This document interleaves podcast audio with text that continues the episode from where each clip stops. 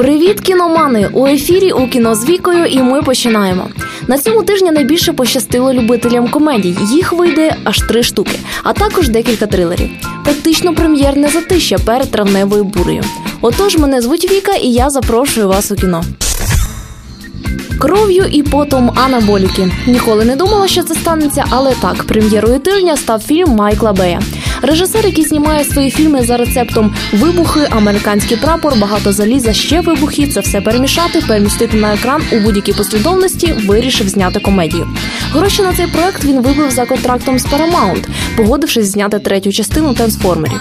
На виході вийшла божевільна комедія про придуркуватих бодібілдерів, які мріють зрубати гроші. Деякі називають цей фільм студентським наслідуванням Коеном, але краще так ніж нова тягатина про автоботів і десептиконів. Історія, за якою знято кіно, сталася насправді в середині 1990-х, і автори повідомляють нам про це на початку фільму і навіть у середині на тлі шашлику з людської руки. Фільм все ще знятий за реальними подіями. Але найголовніше в цій картині це сатира на культ біцепсів. Головний герой час від часу штовхає промову про свободу, демократію і біцуху, стверджує, що вірить у дві речі Америку та фітнес, але виявляється милим, добродушним і неймовірно тупим гопником, як і два його друга. Бей жартує про качків, патріотизм, расові відмінності і євреїв, і у нього це як не дивно виходить. Дуже страшне кіно 5. Боб Вайнштейн впевнений, що успіх пародії визначається концентрацією культових фільмів у масовій свідомості. А раз вийшли 39 частин паранормального явища, саме час про це пожартувати. Фільм зібрав зірок третього ешелону, і навіть Чарлі Шин погодився полежати 5 хвилин у ліжечку з Лінцей Лохом, поки йому готували коктейль, але ніщо не може врятувати провалом 10 років тому франшизу. Можливо, свиню творцям підклав Марлон Уайенс, який встиг уже обстібати фільм ще у січні, але здається, і без цієї свині від дуже страшного кіно погано пахло. Велика вечірка.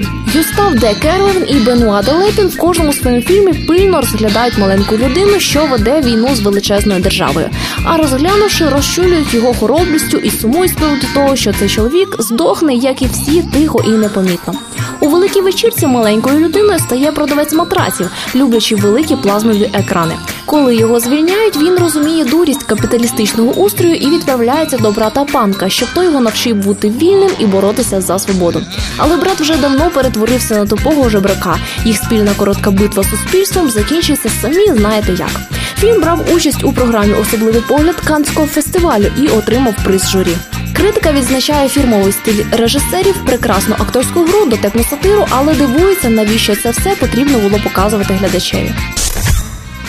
Стеження ще один фільм, який так і не пробрався в американський кінопрокат. Тому оцінювати його можна не за професійними рецензіями, а лише з реакції небагатьох глядачів. Реакція, треба сказати, не найкраща.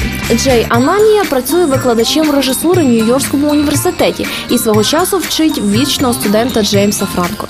Ананія знімає рідко, і роботи його майже ніхто не бачив. Але взявши на головній ролі колишнього студента і вічно молоду Вайону Райдер, Ананія все-таки залишив увагу до своєї картини. Сюжет обіцяє психологічні пригоди, багато істерики і всілякі хитрі ігри з реальністю в стилі Чарлі Кауфмана і недавнього трансу Дені Бойла. Але обіцяти не означає одружитися. На цьому наш кіноогляд завершується. Чекайте нових випусків нашої передачі. З вами була Віка. Зустрінемось у кіно.